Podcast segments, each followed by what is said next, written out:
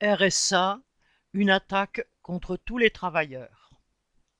Fin avril, au Sénat, Elisabeth Borne, la Première ministre, a annoncé le prochain conditionnement du versement de l'allocation du RSA à 15 ou 20 heures d'activité sous peine de radiation.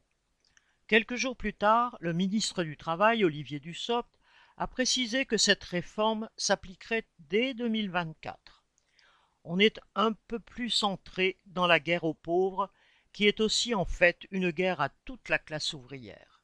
C'est le 30 novembre 1988 que Michel Rocard, le premier ministre socialiste de Mitterrand, a institué le RMI, le revenu minimum d'insertion, au moment où le chômage recensé officiellement atteignait les 10% de la population active. Il s'agissait essentiellement d'allouer une petite allocation aux chômeurs de longue durée qui avaient épuisé tous leurs droits au chômage et se retrouvaient sans aucune ressource. En 2008, histoire de changer de mot, le RMI est devenu le RSA. Au début, il comprenait aussi un complément au tout petit salaire, mais depuis, cela a été remplacé par la prime d'activité.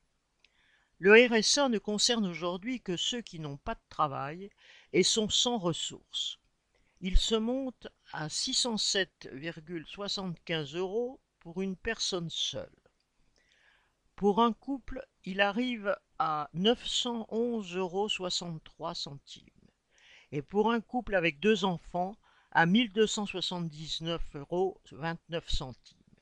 Mais en réalité, il y a une soustraction pour tenir compte des APL, les aides au logement que reçoivent les titulaires du RSA. Les ressources réelles sont alors respectivement de 534,82 euros, puis de 766,77 euros pour un couple et 913,46 pour un couple avec deux enfants. En outre, les titulaires du RSA sont privés de tous les droits à la retraite, ce qui en fait à l'avance des super pauvres jusqu'à leur mort. Un peu moins de 2 millions de personnes touchent le RSA, 40% sont inscrites à Pôle emploi. Cela veut dire que 1,2 million de personnes touchant le RSA ne sont même plus comptabilisées dans les chiffres des sans-emploi. Et en effet, pourquoi s'acharner à les pointer tous les mois à Pôle emploi quand depuis des années on n'a eu aucune proposition, si ce n'est parfois des contrats d'un jour ou deux, qui font perdre le peu que l'on touche? Cette pression sur les allocataires du RSA a plusieurs objectifs. Il s'agit d'abord de réduire les prestations sociales et de réserver les fonds publics aux capitalistes. C'est en même temps une pression à la baisse sur les salaires.